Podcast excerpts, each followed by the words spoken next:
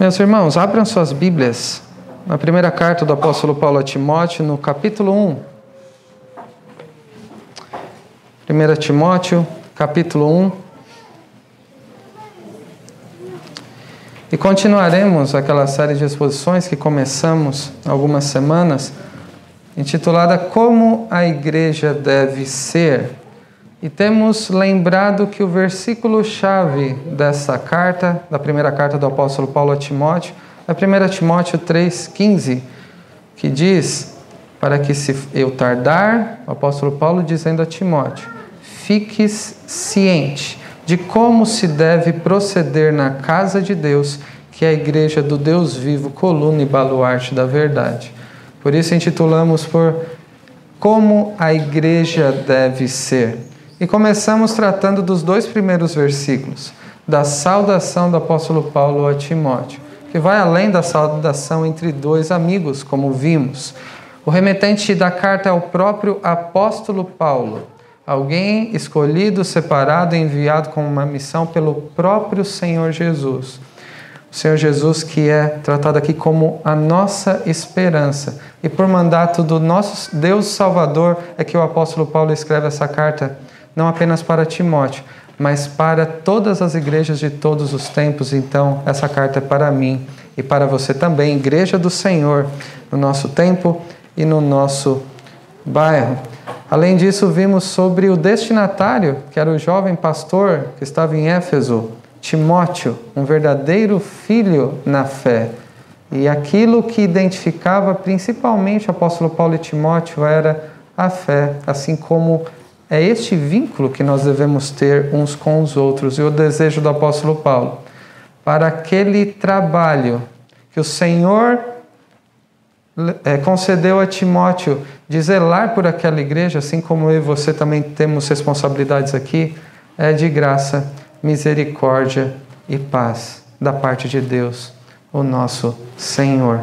Na última semana vimos dos versículos 3 ao 7 sobre aquilo que é mais importante ser zelado na igreja. Mencionamos muitas coisas que são importantes, mas vimos que a prioridade do nosso cuidado é a verdadeira doutrina. Então, o apóstolo Paulo ele fala a respeito da prioridade do zelo doutrinário no contexto da igreja. Vimos que a igreja sempre estará sujeitas, sujeita ao falso ensino, a outras doutrinas, à maneira como as pessoas procuram colocar a sua própria percepção, moldar a própria igreja à sua própria vontade. Isso é uma das maneiras como vemos uma outra doutrina, aquilo que não procede das Escrituras, mas de nós mesmos que muitas vezes nós queremos embutir nas Escrituras.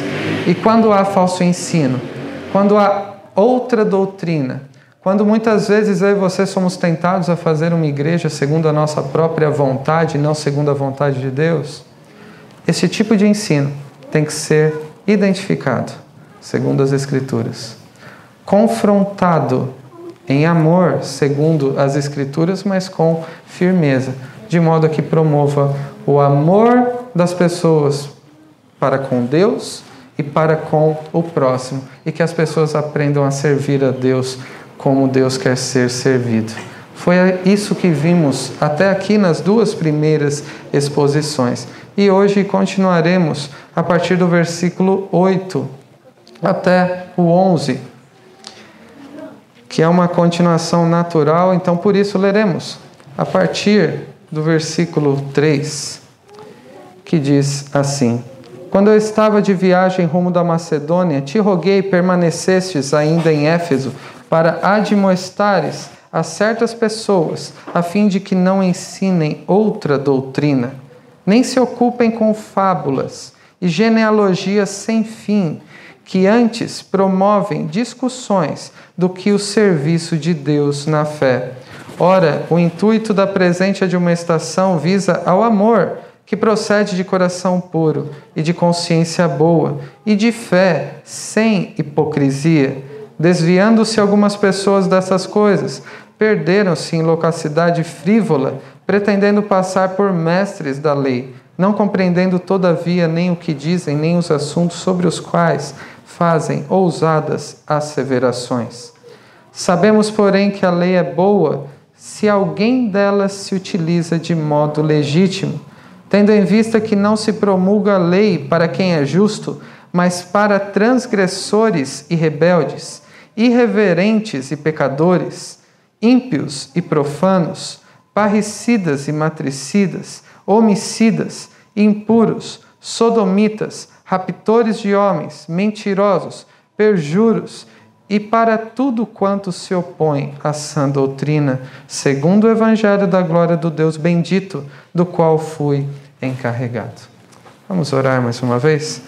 Bondoso Deus e Pai, muito obrigado porque podemos, neste momento de culto, abrir a tua palavra e, meditando nela, podemos ser instruídos pelo Senhor. Que o Senhor nos conceda a graça, que o Senhor manifeste a sua bondade para conosco e nos ensine a cada dia e a partir dessas exposições qual é a tua vontade para a igreja. Que nós reconheçamos aquilo que o Senhor tem a nos dizer e nos dediquemos, nos comprometamos em fazer a tua vontade e que sejamos, para a tua honra e glória, a igreja que o Senhor requer de nós. Que o Senhor abra os nossos olhos para enxergarmos as maravilhas da tua lei. Que o Senhor abra os nossos ouvidos para ouvirmos a sua voz através da exposição da tua palavra e através do teu espírito que habita em nós. E prepara o nosso coração para que seja transformado segundo o seu querer e para sua honra e glória. É no nome de Jesus, nosso Senhor e Salvador, que nós oramos. Amém. Meus irmãos, o versículo 8 que nós acabamos de ler diz: Sabemos, porém, que a lei é boa se alguém dela se utiliza de modo legítimo. Acabamos de passar um breve é, resumo daquilo que consideramos nas mensagens anteriores.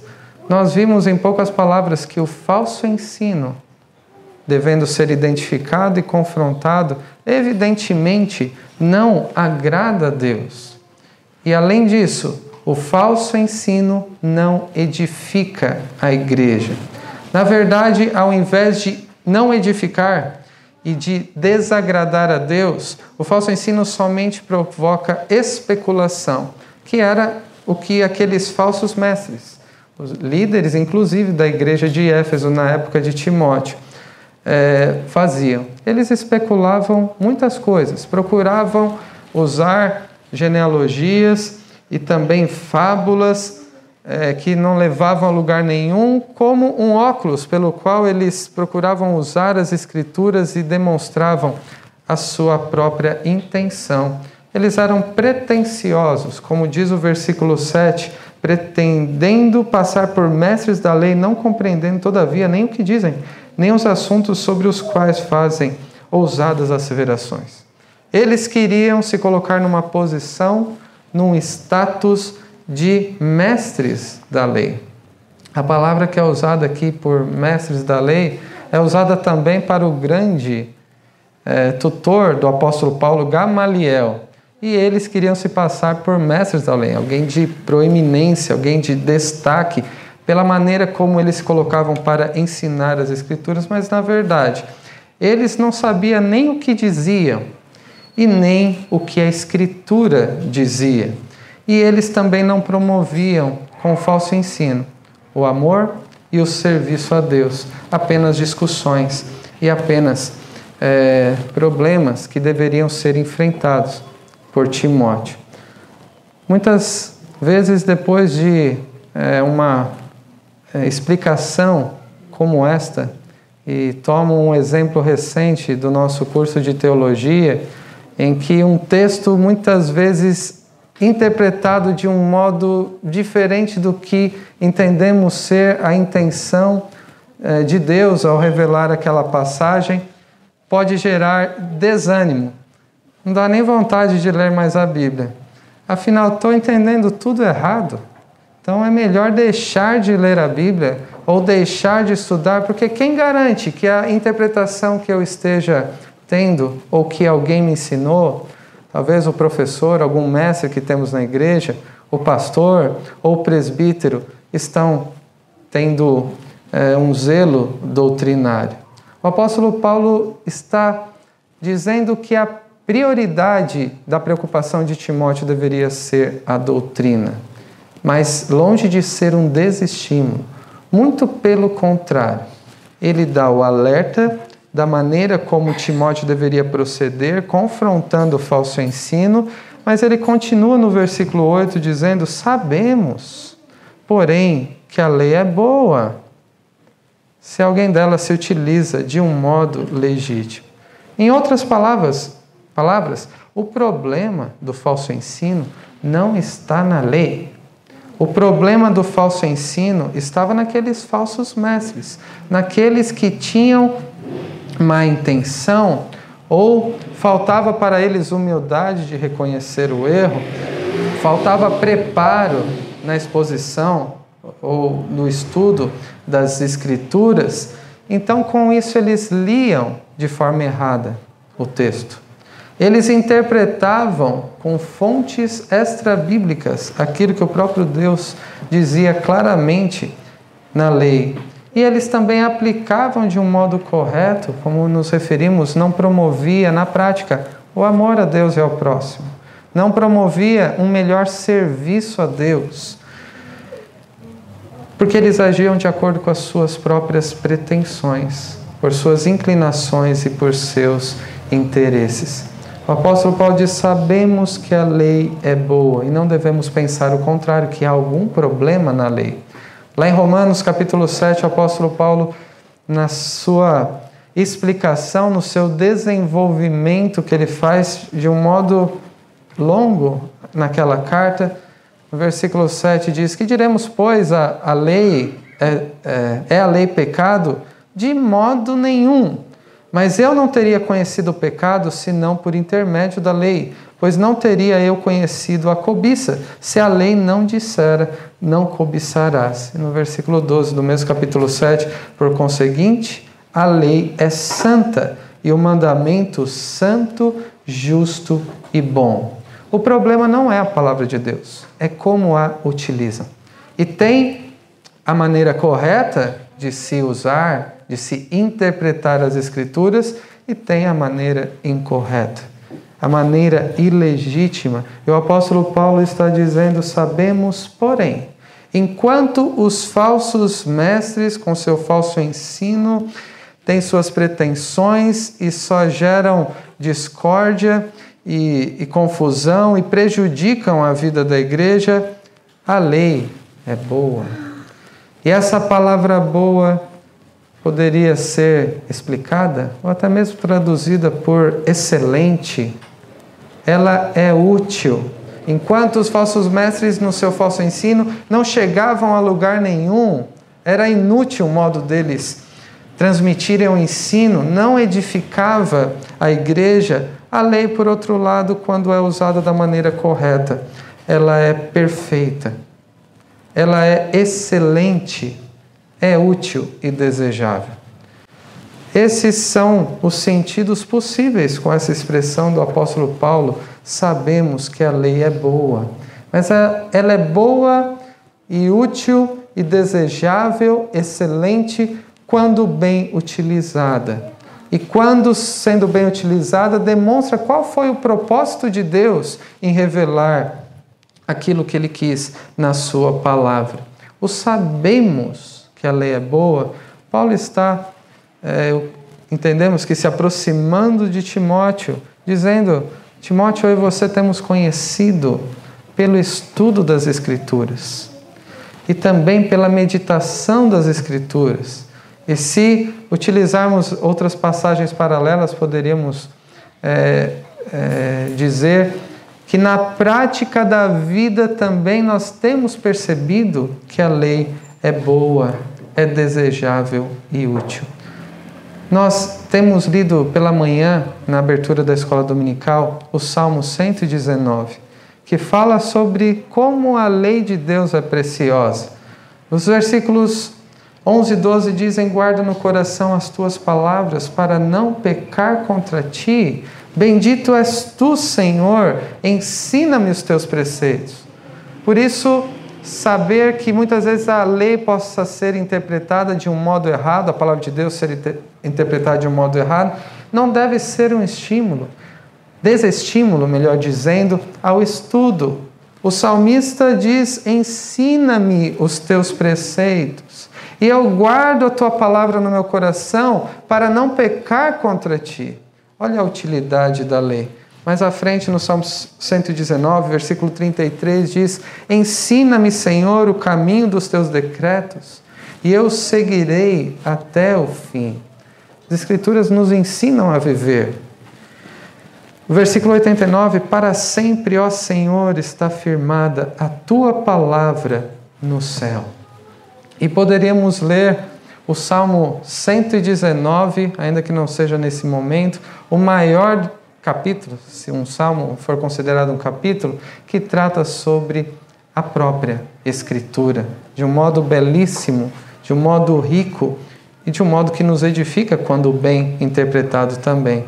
Lemos no início do culto o Salmo 19, e a, par a partir do versículo 7 nós lemos a respeito de características e da utilidade da lei do Senhor também.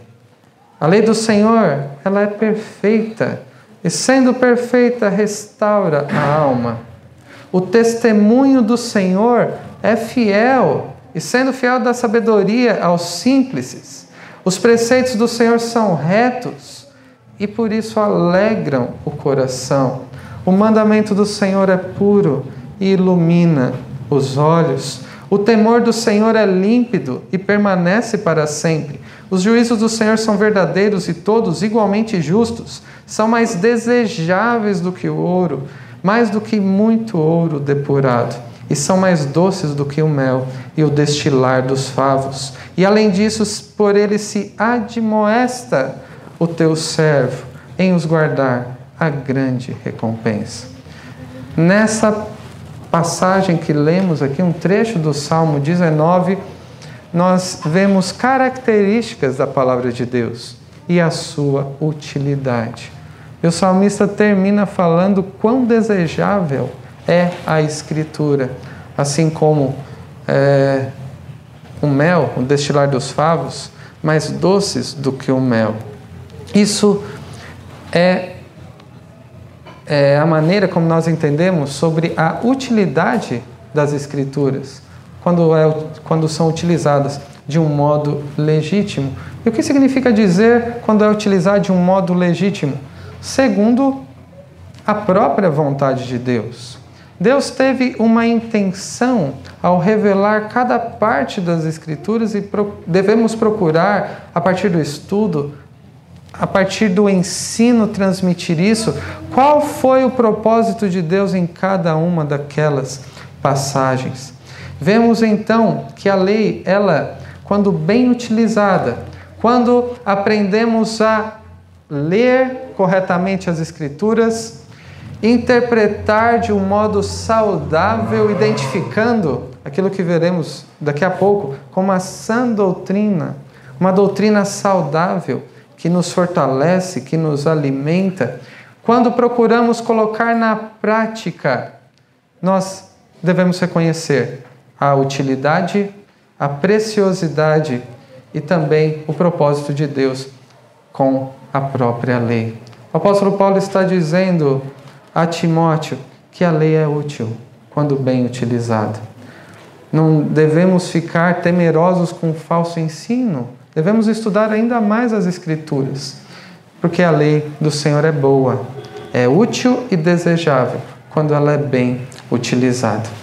O apóstolo Paulo continua nos versículos 9 e 10, dizendo: Tendo em vista que não se promulga a lei para quem é justo, mas para transgressores e rebeldes, irreverentes e pecadores, ímpios e profanos, parricidas e matricidas, homicidas, impuros, sodomitas, raptores de homens, mentirosos, perjuros e também e para tudo quanto se opõe à sã doutrina.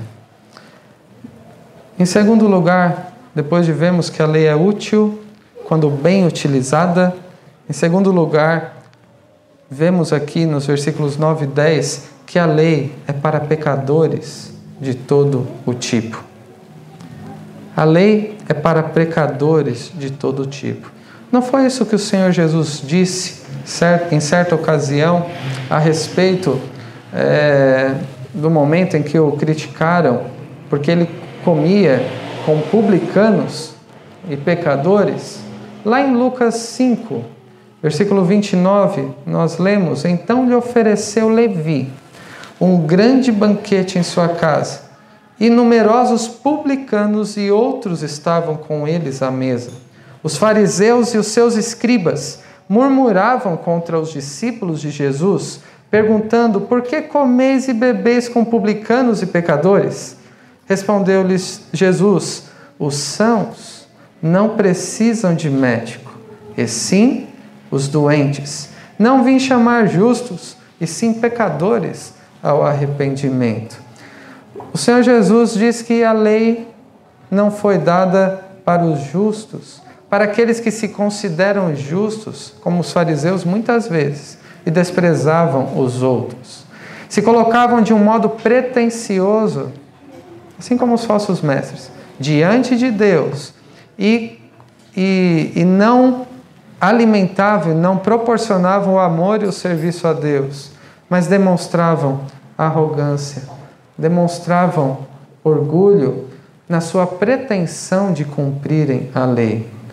Estes que entendem que podem agradar a Deus por si mesmos não precisam da lei. O apóstolo Paulo diz que não se promulga a lei para quem é justo, mas para pecadores. A lei é para pecadores de todo tipo.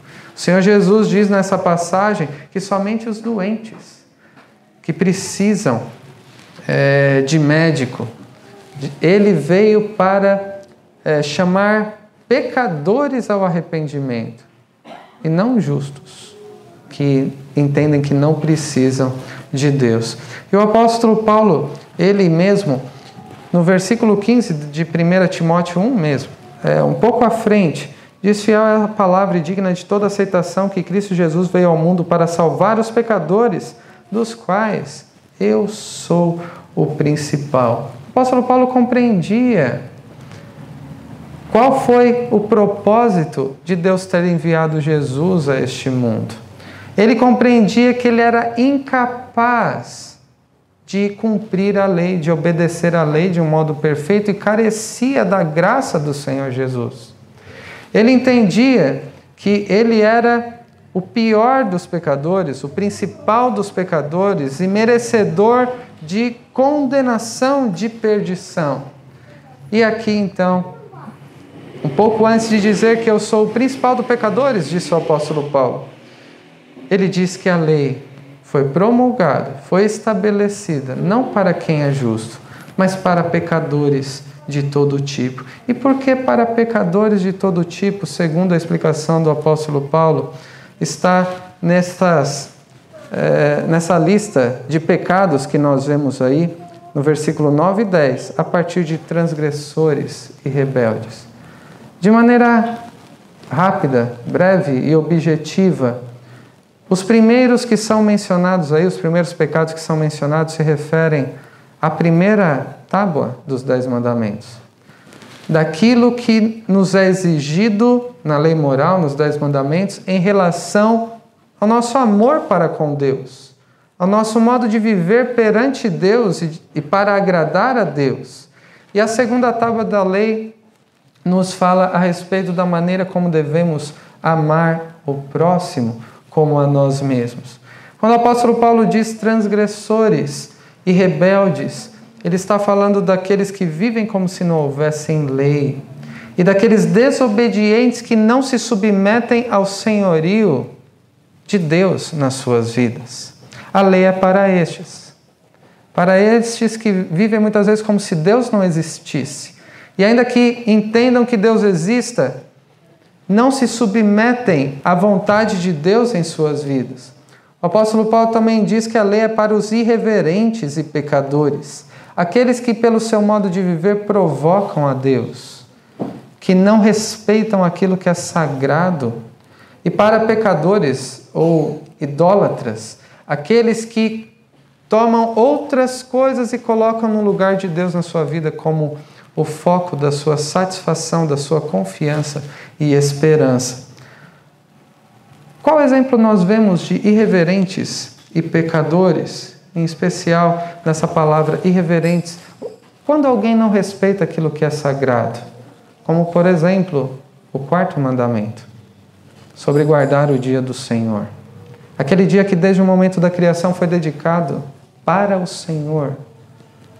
É sagrado, dedicado para o Senhor. E quando há negligência em relação a isso.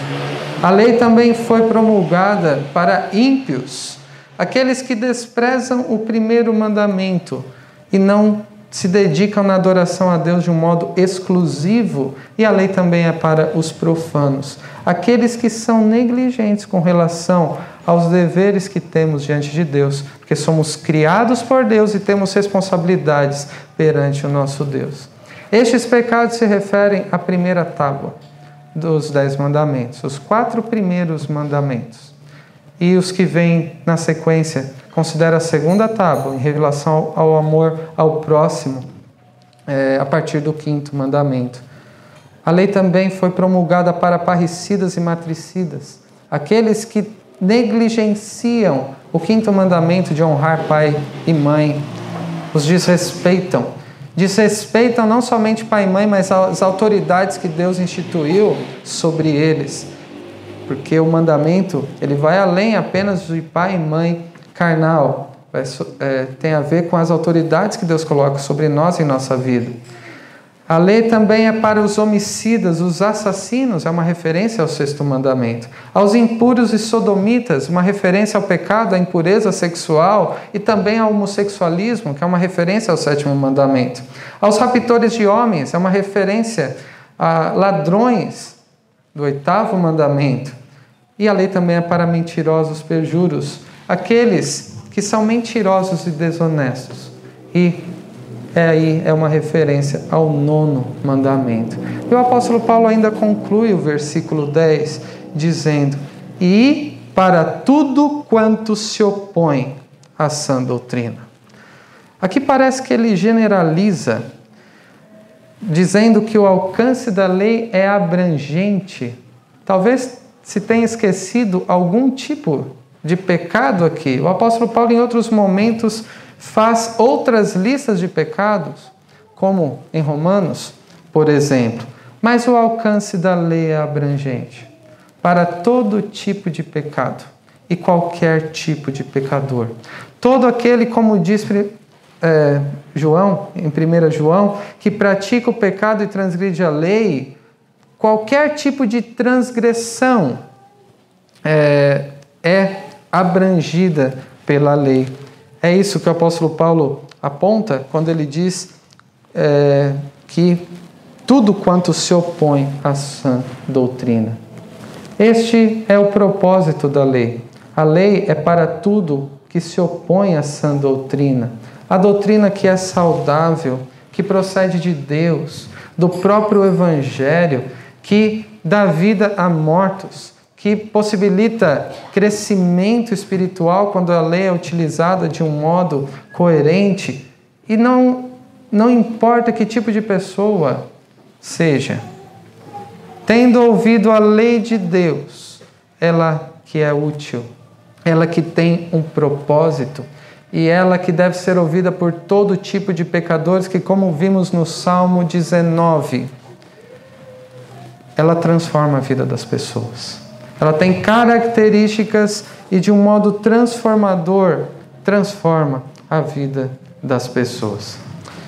E em terceiro e último lugar, nós vemos no versículo 11, segundo o evangelho da glória do Deus bendito, do qual fui encarregado. Quando se fala sobre lei, no início do versículo 8, a lei é boa. E essa passagem termina no versículo 11, falando a respeito do Evangelho, são duas coisas que muitas vezes se colocam em contraste. lei no Antigo Testamento e Evangelho ou graça no Novo Testamento. E como se fossem opostos, como se houvesse contradição, até mesmo chegando ao ponto de se entender Deus de um modo no Antigo Testamento e de outro completamente diferente no Novo Testamento. Um Deus iracundo, um Deus que manda matar no Antigo Testamento, e um Deus amoroso e gracioso que diz quem não tiver pecado, atire a primeira pedra no Novo Testamento. Mas este contraste, essa contradição e oposição que muitas vezes se faz entre lei e evangelho, não é condizente com é, aquilo que Deus diz na Sua palavra. Já vemos manifestações do evangelho desde o, o momento do primeiro pecado, ainda no Jardim do Éden. E ainda vemos leis no Novo Testamento e o rigor da lei para com aqueles que são negligentes em relação ao seu pecado. Nós devemos entender, em terceiro lugar, que a lei não é oposta ao Evangelho, ou não é distante do Evangelho, mas a lei, na verdade, manifesta o Evangelho. Porque ao mesmo tempo em que a lei nos demonstra que somos incapazes de é, de cumprir a lei de um modo perfeito pelo fato de sermos pecadores, nós também entendemos pela lei que Deus exige obediência perfeita, incondicional. Não pode haver nenhuma mácula no nosso procedimento, no nosso falar, no nosso pensar, nem mesmo nas nossas motivações. Por isso que dizemos que a lei manifesta o evangelho porque exige a obediência perfeita e ao mesmo tempo declara que somos incapazes. Como o apóstolo Paulo disse aos Gálatas, no capítulo 3, de maneira que a lei nos serviu de aio para nos conduzir a Cristo, a fim de que fôssemos justificados não pela prática da lei, mas pela fé. Quando nós compreendemos o que é a lei, lemos segundo aquilo que Deus quis transmitir, ou seja, sem colocar nossas percepções à frente daquilo que o próprio Deus diz na Sua palavra, quando interpretamos de um modo genuíno, quando procuramos viver a luz da lei, a luz do Evangelho, nós somos conduzidos por um caminho até Cristo que enquanto entendemos cada vez mais o quanto somos pecadores e merecedores de salvação, incapazes por nós mesmos de receber qualquer coisa a não ser a condenação, nós também compreendemos aquilo que Cristo fez no nosso lugar. Ele sim que veio para cumprir as exigências da lei e também para receber a maldição, a punição que nos era devida pelo fato de sermos pecadores. E é mediante o ensino dessa lei que é boa, que é útil, agradável, perfeita, excelente, deve ser desejável, é que nós reconhecemos que nós também podemos ser reconciliados com Deus bendito, que é a maneira como o apóstolo Paulo chama Deus aqui. Podemos ser, através do ensino da lei das Escrituras, conduzidos a Cristo para reconhecermos quem é o Deus bendito. O nosso Salvador, o Deus que salva pecadores, como vimos na saudação. E quem é Jesus? Cristo, a nossa esperança de salvação e de preservação também até o último dia. A lei manifesta o Evangelho. Para concluir, algumas aplicações decorrentes daquilo que consideramos nestes três aspectos que chamamos a atenção. Em primeiro lugar, vimos que a lei é boa quando bem interpretada, bem utilizada. Ela é útil e desejável. Quando se usa a palavra de Deus de um modo ilegítimo na leitura, na interpretação e na aplicação, nós deixaremos de perceber a utilidade das Escrituras e de experimentar o quanto é desejável. Eu quero chamar a atenção para o que essa palavra boa nos diz a respeito da lei, dessa qualidade que, que o apóstolo Paulo se refere à própria lei. Devemos compreender a grande utilidade que a lei tem e devemos perceber o quanto ela é desejável por nós. Nós podemos muitas vezes nos encontrar numa determinada situação em que temos a pretensão de obedecermos a lei de um modo legalista, é, entendendo que conseguimos cumprir determinados tipos de mandamentos de Deus de um modo perfeito. E muitas vezes nos colocamos numa posição, até mesmo arrogante, em que nos, nos fazemos merecedores de algo da parte de Deus. Deus é quase obrigado a me abençoar porque eu tenho obedecido à lei. A lei é útil e desejável e não deve ser usada como moeda de troca ou por barganha com Deus. Um outro uso ilegítimo da lei é, é quando muitas vezes nós impomos de um modo ilegítimo sobre outra pessoa, de um modo indevido, como que a pessoa deve cumprir a lei para que possa ser recebida da parte de Deus. Talvez alguém que se aproxime, que tenha vícios, ou uma vida que não é condizente com aquela que se espera de um verdadeiro filho de Deus. E consideramos alguém pecador e que é imerecedor de receber algo da parte de Deus, então ela tem que se consertar antes de voltar ao nosso meio aqui no contexto da igreja. A lei não é para justos para aqueles que primeiro se consertam, se justificam a si mesmos e depois fazem parte da igreja. A lei é para pecadores de todo tipo que serão, sim, devem ser transformados pela palavra de Deus e viverem segundo com a vontade de Deus. Mas quando ouvem a lei, elas devem compreender é, qual é a vontade de Deus e aprender a se submeter ao senhorio de Deus sobre as suas vidas. Quero fazer uma pergunta a respeito do fato da lei ser boa, útil e agradável. O quanto a palavra de Deus tem sido desejável para você? Você poderia dizer, assim como o apóstolo Paulo, nós sabemos que a lei é boa, é útil e desejável. Você poderia fazer a oração do salmista no Salmo, que a lei é mais desejável do que o mel. E você pode colocar talvez outro doce aqui da nossa época que é muito desejável. Pense em algo que é muito saboroso, algum pão, ou algum outro doce, ou alguma coisa do tipo. O quanto a palavra de Deus tem sido desejável por você. E o quanto você tem percebido a utilidade da lei na sua vida. Se a lei não tem sido desejável, prestem atenção nisso. Não tem sido tão desejável como ela deve ser por mim e por você. E ela não tem sido tão útil assim.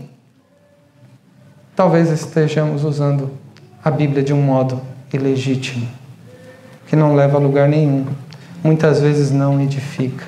E o que devemos fazer? Usar a Bíblia de um modo ilegítimo ler, meditar, interpretar, colocar a luz das Escrituras sobre a nossa própria vida e nos conformarmos com ela, para que desejemos cada vez mais e também sejamos transformados por ela cada vez mais.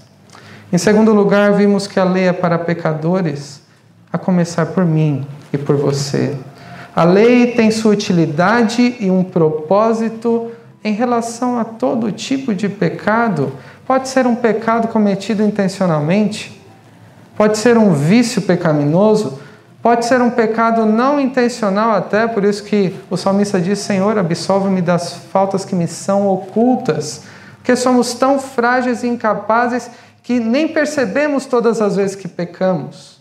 Pode ser pecado por atos, por pensamentos, por aquilo que nos omitimos e até mesmo pelas nossas motivações é através da lei, da leitura, meditação, interpretação e aplicação da palavra de Deus, é que nossas inclinações pecaminosas que eu e você temos são refreadas.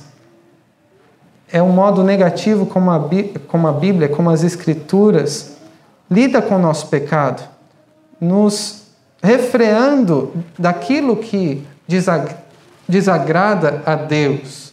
Mas de um modo ativo, a palavra de Deus nos ensina a viver de um modo aceitável e agradável perante o nosso Deus. A lei, como vimos, é boa, útil e desejável, para que sejamos transformados por Deus, santificados segundo a vontade de Deus, segundo a imagem daquele que foi o único que cumpriu a lei com perfeição, o nosso Senhor Jesus. Mais algumas perguntas a respeito do fato da lei ser para pecadores. Como está a sua consciência de pecado à luz da lei? Quando você percebe que errou, você se considera como Paulo o principal dos pecadores? O quanto você tem sido transformado através de um uso legítimo da lei, de um uso fiel das Escrituras, no processo de santificação que eu e você estamos, de mortificação do pecado a cada dia, aprendendo a viver para Deus durante todos os nossos dias. Em último lugar, vimos que a lei manifesta o Evangelho, e este é o propósito da lei. Porque é a partir da lei, do Evangelho, das Escrituras, que os pecadores são conduzidos a Cristo.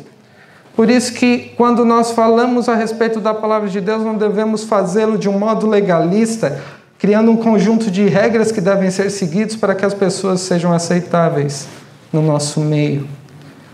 O uso legítimo da lei deve manifestar a graça de Deus deve conduzir os pecadores a Cristo, não como uma, uma atitude pretensiosa, gerando discussões que não levam a lugar nenhum, mas deve edificar vidas, deve transformar vidas, deve fazer com que pecadores mortos espiritualmente sejam vivificados através da palavra pelo Espírito de Deus. Por isso, à medida que conhecemos a lei de Deus, devemos aprender cada vez mais a utilizá-la de um modo legítimo, não apenas teórico, mas prático, reconhecendo-nos assim como Paulo, como encarregados. Né?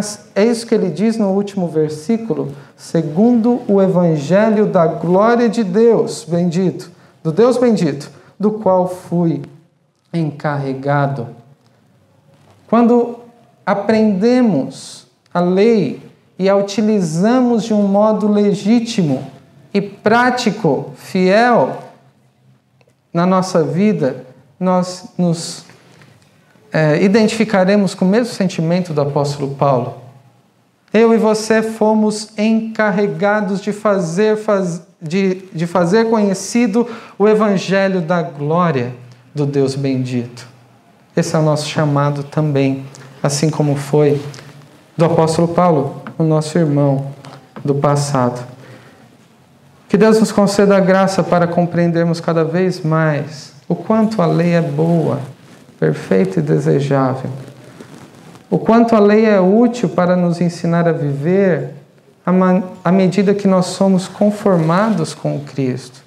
E que Deus também nos dê a graça, tenha misericórdia de nós e nos use de modo a manifestarmos o Evangelho através do ensino da lei de um modo legítimo. Há outros pecadores, assim como eu e como você, que precisam ser conduzidos a Cristo pelo conhecimento da palavra de Deus e que isso seja também através de nós. Que Deus os abençoe. Amém.